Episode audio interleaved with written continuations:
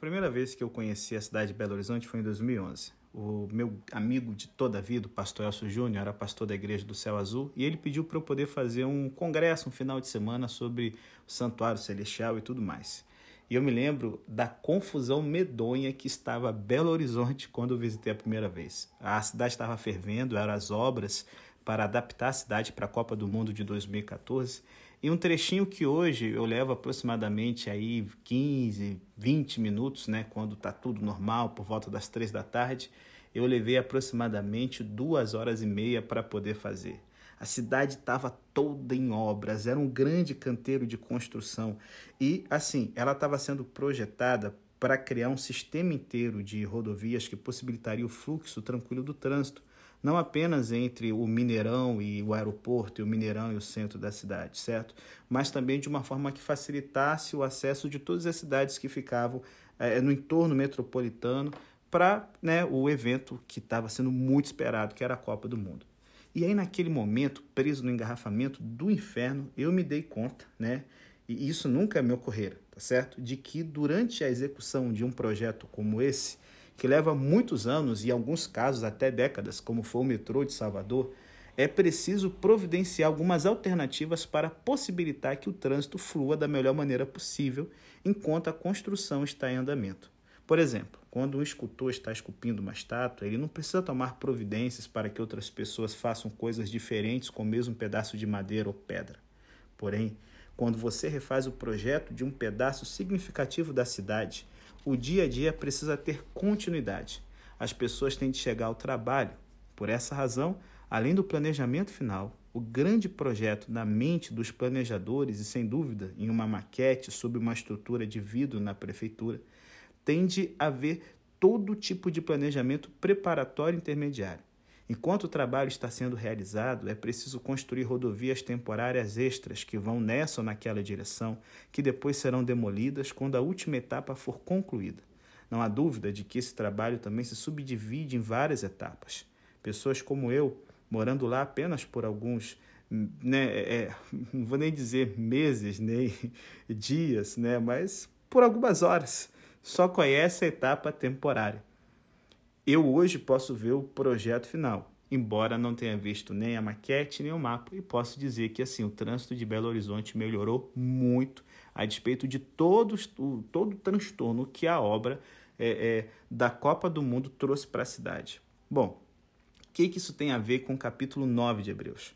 O potencial ao qual Hebreus chega nesse trecho, do verso 1 até o 10, e de certo modo esse é o ponto crucial da carta, é que Deus teve o tempo todo um projeto principal de como pôr o mundo em ordem. Ele viu antecipadamente, desde o começo, a maneira como se manifestaria a maldade e a fraqueza das criaturas humanas. Assim, o mundo inteiro, como a cidade de BH na mente dos planejadores, poderia ser posto em sua devida ordem. Mas por todo tipo de motivos que teólogos e filósofos investigam e que os adoradores comuns, tais como motoristas comuns em uma cidade, só têm uma vaga consciência, isso não pode ser feito tudo de uma vez.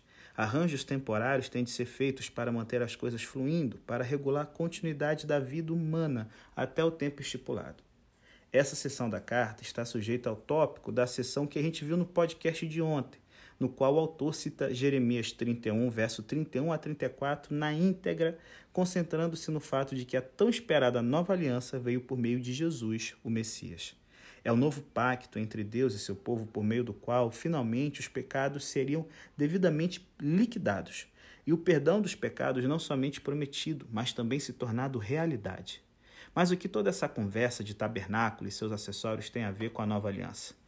Por que ele se lançou em uma descrição detalhada da tenda dividida em dois compartimentos que os israelitas haviam levantado no deserto e das diversas coisas que os sacerdotes eram encarregados de fazer?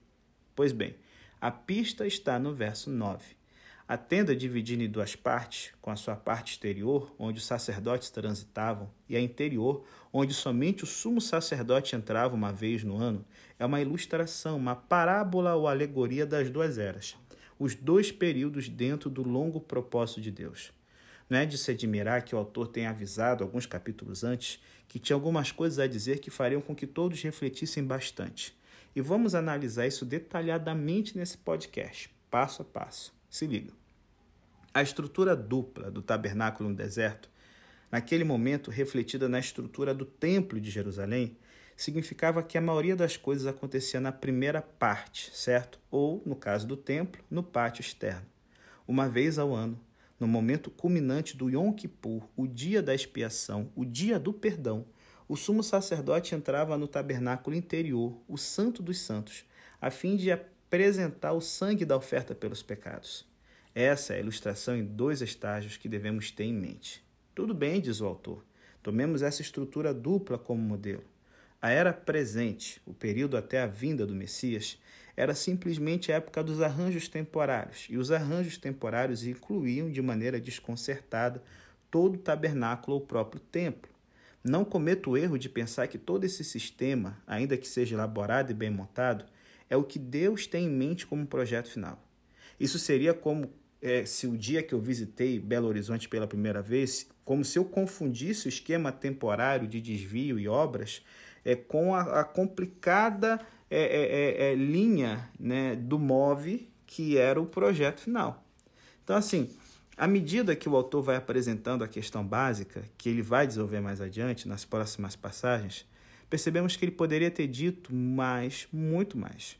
O verso 5 é o tipo de coisa que você fala quando está dando uma palestra e se dá conta de que, apesar de haver muito material fascinante que você poderia incluir nesse assunto, não há tempo para isso ou talvez os estudantes não estejam preparados para tamanho nível de complexidade.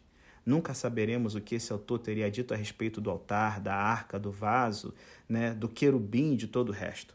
Algumas das demais coisas secundárias que ele diz, como comentário sobre o sumo sacerdote oferecer sangue pelos pecados cometidos pelo povo por ignorância, vão ser explicadas mais adiante, com mais detalhes. Porém, vamos ao menos manter o foco em torno desse tema central. Para retornar mais uma vez à minha ilustração do início, o que aconteceu em Jesus foi que a, a, o corredor do Move, que leva de um lado ao outro da cidade, agora está aberto. Algumas pistas temporárias ainda permanecem, mas você não deve confundi-las com a estrada de verdade.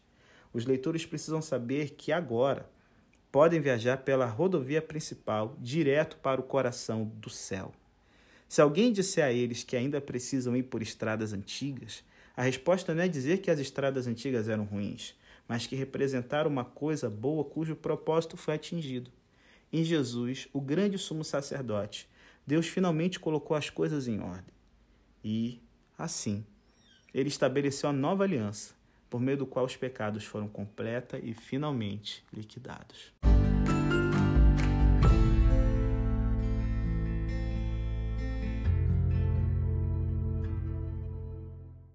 Eu me lembro a primeira vez que eu mudei de casa. Eu, quando comecei a ser pastor em Búzios, no Rio de Janeiro, eu tive que morar nos fundos da igreja porque a associação estava economizando e não tinha dinheiro para pagar o aluguel. Então, para não ser igual o seu Madruga, devendo 14 meses, eu fiquei morando vários meses no fundo de uma igreja. E aí é, eu ia casar no final daquele ano e estava muito agoniado porque não, não podia casar e ficar morando né, na salinha das crianças, né? Tinha que morar na casa minha e tudo mais e tal. E assim, Cara, na primeira vez que eu mudei de casa, eu mal podia acreditar na minha sorte. Eu havia saído de um quartinho no fundo da igreja e agora eu morava né, numa kitnet, ainda não era a casa principal, mas numa kitnet que a irmã Josefa, né, na época membro da igreja de Aquários, havia alugado para mim e ele dava de frente para a praia, cara. Pensa, agora eu estava tendo uma vista linda para o mar. Todo dia que eu acordava, eu via as ondas batendo na praia. Cara, que, que saudade, que diferença. O apartamento tinha uma coisa outra para fazer, estava com umidade, é, a ponto de aparecer ali alguns fungos e tal. Porém, a casa era aconchegante e confortável. No apartamento não tinha jardim, só que, cara, tinha uma vista linda para a praia e para o mar. E sabe, que é, a mudança embora tenha sido trabalhosa, valeu a pena em todos os sentidos. Agora eu podia ter acesso à internet, podia ter acesso ao meu celular, porque na igreja não tinha sinal. Tudo quando eu olhava ao redor era melhor. O autor de Hebreus, ele continua a explicar que a nova aliança veio por meio de Jesus aqui no verso 11 ao 14 do capítulo 9. Ele enfatiza que os leitores devem continuar desfrutando a qualquer custo o fato de pertencer ao povo de Jesus, em vez de pensar em voltar suas origens ao judaísmo de origem. Nesse trecho aqui, ele conclui o argumento sobre o qual o capítulo anterior foi desenvolvido. Com a chegada do Messias, o novo mundo prometido tornou-se acessível e é superior em todos os aspectos. Em primeiro lugar, é superior em relação ao tabernáculo no qual ele entrou. No sistema antigo, o sacerdote entrava diariamente no templo, que era o sucessor do tabernáculo no deserto, e o sumo sacerdote entrava uma vez por ano no Santíssimo, no Santo dos Santos. Porém, desde o início, conforme Hebreus nos explicou no começo do capítulo 8, esse tabernáculo ou templo era secundário, um substituto temporário para a realidade que Deus tinha em mente no início. O santuário é o tabernáculo definitivo, que representava a própria presença de Deus no meio dos céus, no meio dos homens. Cara, talvez tenhamos dificuldade em imaginar esse santuário celestial como um prédio real, e aqui não é nem a questão de Hebreus, tá certo? O prédio na terra, feita por mãos humanas, como diz o verso 11, é simplesmente uma placa indicando a realidade. A realidade é que Deus habita em uma luz e uma santidade que nos deixaria ofuscados, a ponto de nos deixar em pedaços. É o que João sente muito no livro do Apocalipse. Só podemos nos aproximar de Deus se alguém, assim como o sumo sacerdote no templo, entrar primeiro e apresentar os sinais de nossa santificação, a fim de atestar que fomos aprovados e que, portanto, estamos aptos a entrar.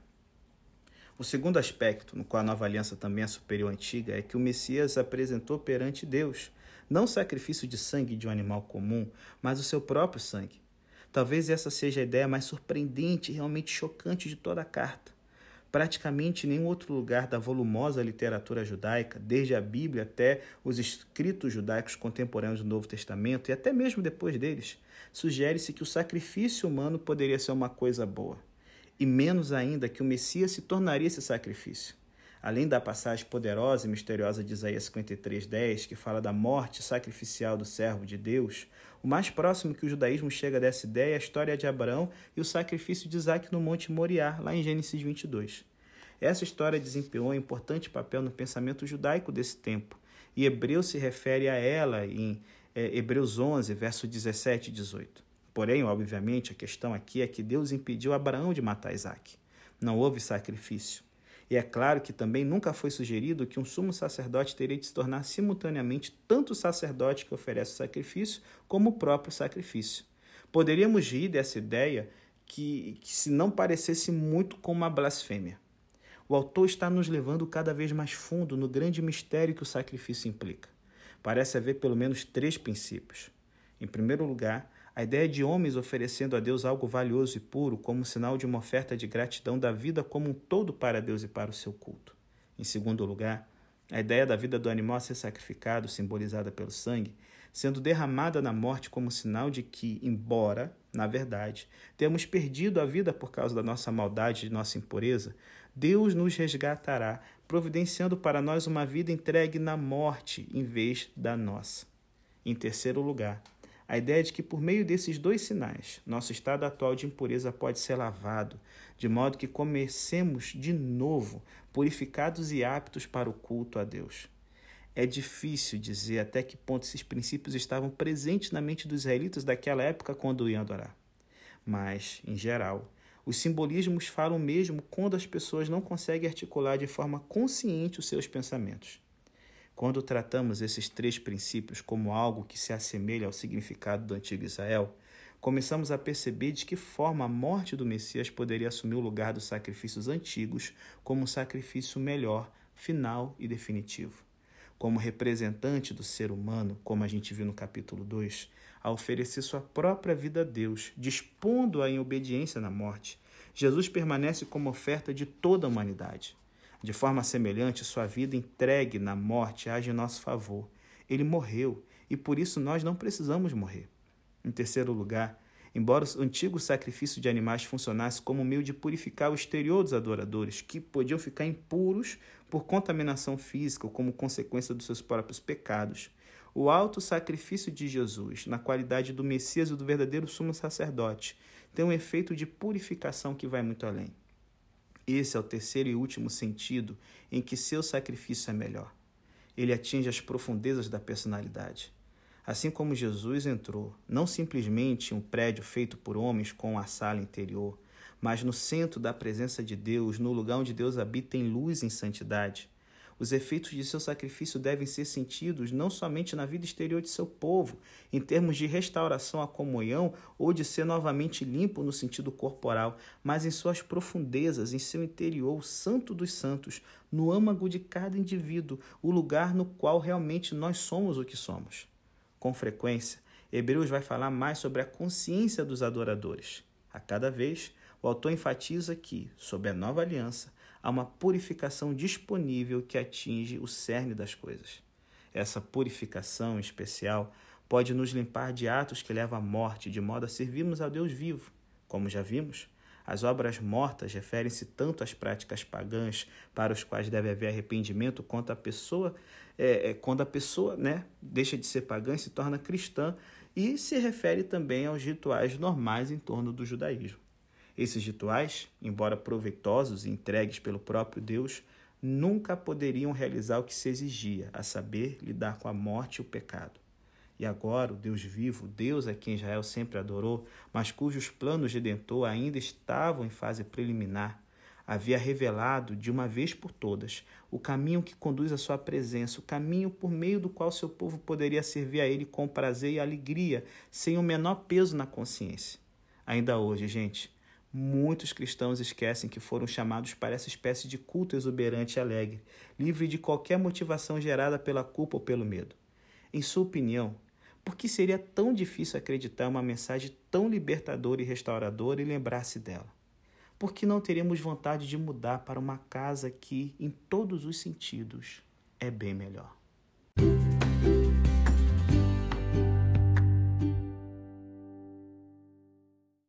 Bom, galera, e aqui no terceiro bloco chegamos aqui aos versos 15 ao 22, onde nós temos o propósito do sangue dentro do ritual do tabernáculo no deserto e do templo em Jerusalém. E eu vou te dizer, para alguns, essa passagem é uma das mais importantes das Escrituras e para outros, uma das mais chocantes.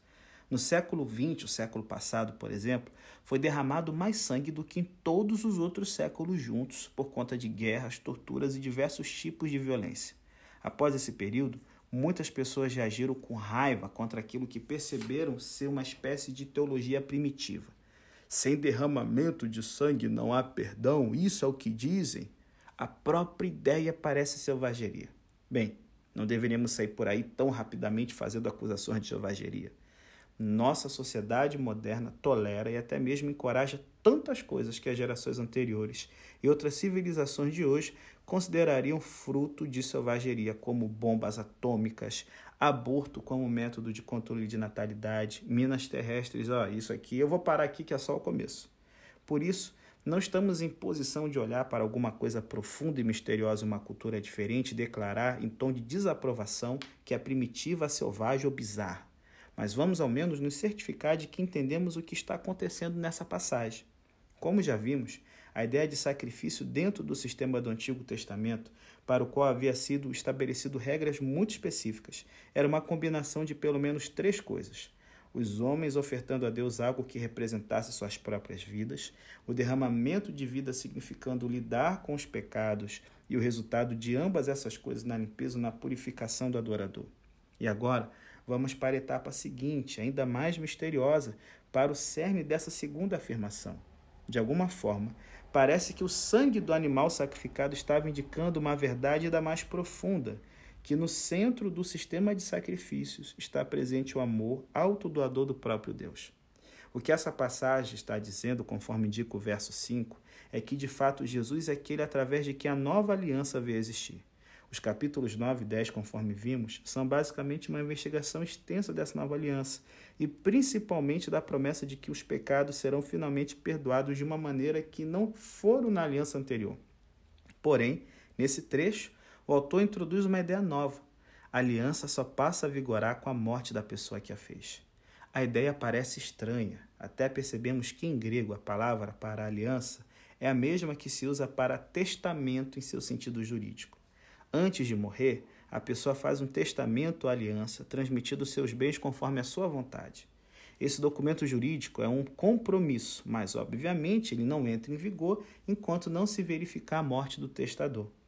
Com grande ousadia, o autor parece propor que a nova aliança só entre em vigor após a morte relevante, o que significa, é claro, a morte de Jesus.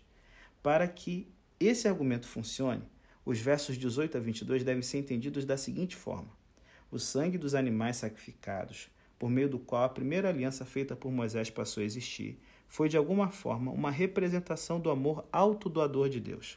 Ele enfatiza que tudo que está relacionado com a primeira aliança, os livros nos quais estava escrita, o povo com quem foi feita, o tabernáculo no qual mais tarde os sacrifícios seriam realizados e os diversos tipos de utensílios que seriam usados na adoração, tudo tinha de ser aspergido com sangue, gente.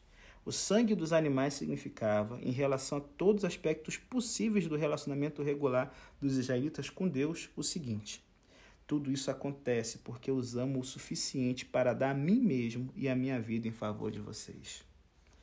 Parece que os animais não estão apenas representando as pessoas que vêm para adorar.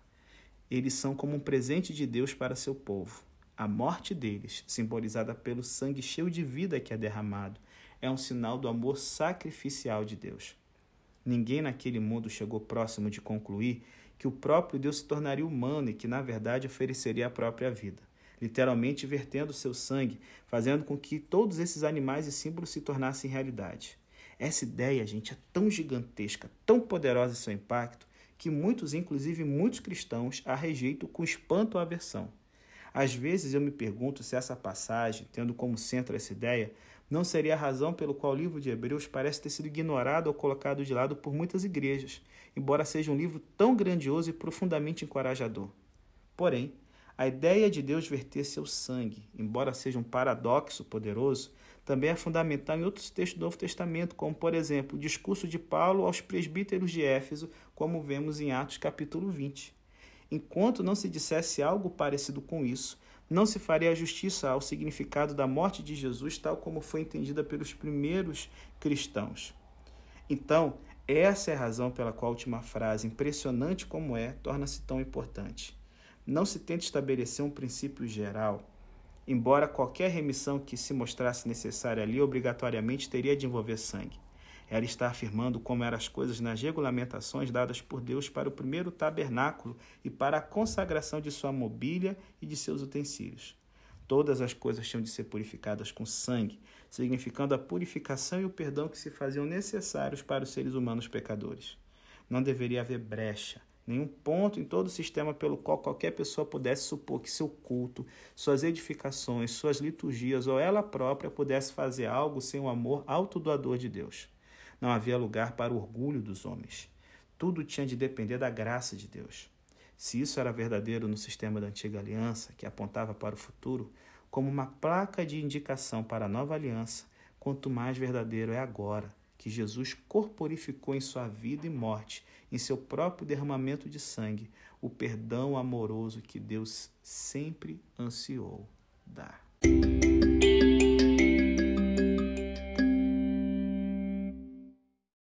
Me lembro a primeira vez que eu peguei o álbum do meu casamento e estava ali vendo com Laura, todo feliz as fotos e tal. E ela então virou para mim e falou o seguinte: Olha, foi um dia fantástico. Eu adoraria fazer tudo outra vez. A gente estava olhando as fotografias algumas semanas depois do casamento.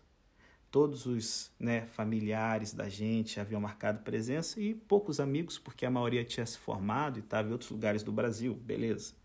Só que, cara, o dia estava ensolarado, teve uma música excelente, a recepção foi ótima, sobrou comida que todo mundo levou de monte para casa. O discurso, né, o sermão do pastor Luiz Nunes foi lindo e a festa, cara, foi muito legal um dia que para a maioria de nós só acontece uma vez na vida, e mesmo assim, quando acontece. E é claro que essa é a questão. Você não se casa todo ano, todo mês ou toda semana. O motivo para uma festa tão grande é justamente porque acreditamos que isso deve acontecer apenas uma única vez.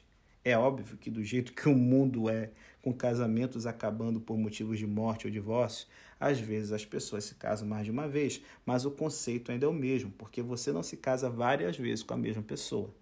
Alguns eventos são o que são justamente porque são únicos. Repeti-los seria demonstrar que você não entendeu ou que de alguma forma na primeira vez não deu certo.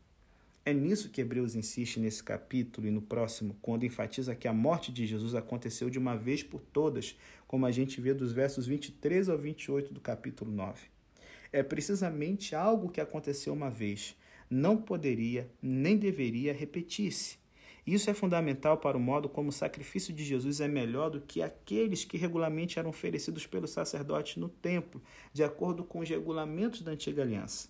Para começar, o autor explica que o santuário celestial, assim como o da terra, precisa ser purificado, ainda que de forma superior. E sabe, como muitas coisas nessa passagem, isso certamente deixa as coisas embaralhadas à primeira vista. Tipo, por que, que o santuário celestial precisava ser purificado? Então vá lá para a temporada contra a correnteza, Daniel 8, e você vai sacar por que, que isso tem que acontecer. O que haveria de errado com o santuário celestial? Aparentemente, a resposta é que não havia nada de errado com o santuário celestial mas ele deveria estar pronto para receber pessoas muito, mas muito erradas mesmo, a saber, seres humanos pecadores. Que possibilidade haveria de entrarmos na presença do Deus Santo? Não poderíamos fazer isso, é óbvio. Mas já que a promessa feita a nós se tornará realidade, e já que o sacrifício de Jesus é o caminho para que isso aconteça, o autor pode falar em sã consciência que Jesus purificou o santuário celestial. Desse modo, quando outros seres humanos forem recebidos no santuário, descobrirão, como os israelitas descobriram no, no santuário terrestre, que tudo ali também carrega a marca do amor autodoador de Deus. Jesus entrou direto na presença do próprio Deus. O verso 24 fala literalmente de Jesus se apresentando diante de Deus, e essa era uma ideia forte na tradição judaica. Ver a face de Deus era uma experiência tão esmagadoramente aterradora que até mesmo os anjos que ladeavam a presença de Deus tinham de cobrir seu rosto, como a gente vê em Isaías 6. Agora, Jesus foi ter com o Pai para ver sua face e fez isso em nosso favor, com vistas ao dia que compartilharemos sem medo essa visão gloriosa, graças ao sangue que nos purificou por completo.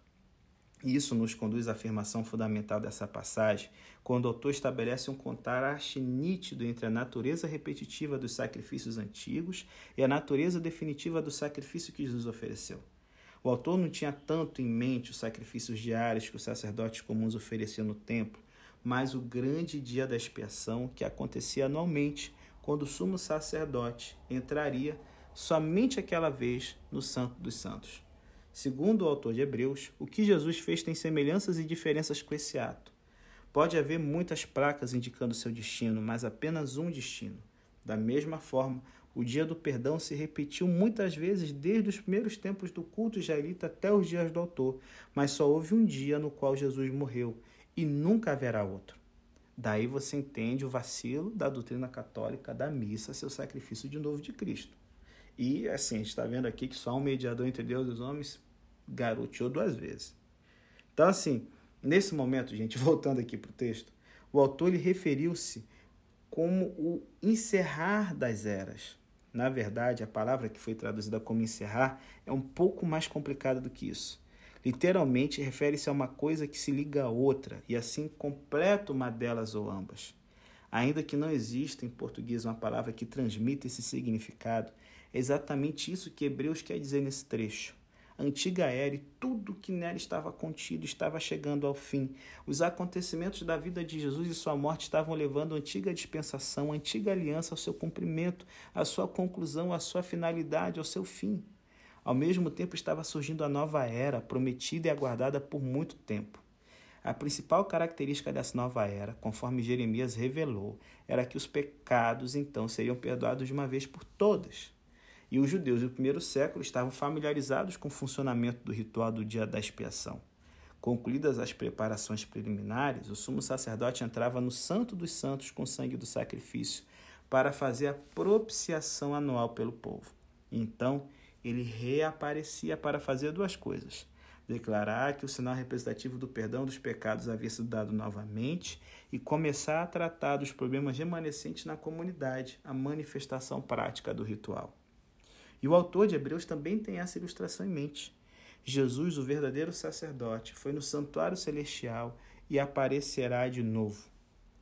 Nesse momento, seus seguidores aguardam ansiosos por esse dia, como a gente vê em vários trechos das cartas de Paulo.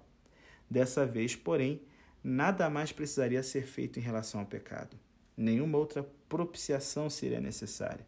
Quando Jesus aparecer novamente, será com objetivo salvar aqueles que aguardam por ele e transformá-los, a fim de formarem para Deus um povo conforme sua vontade, para que eles sejam os cidadãos da nova criação.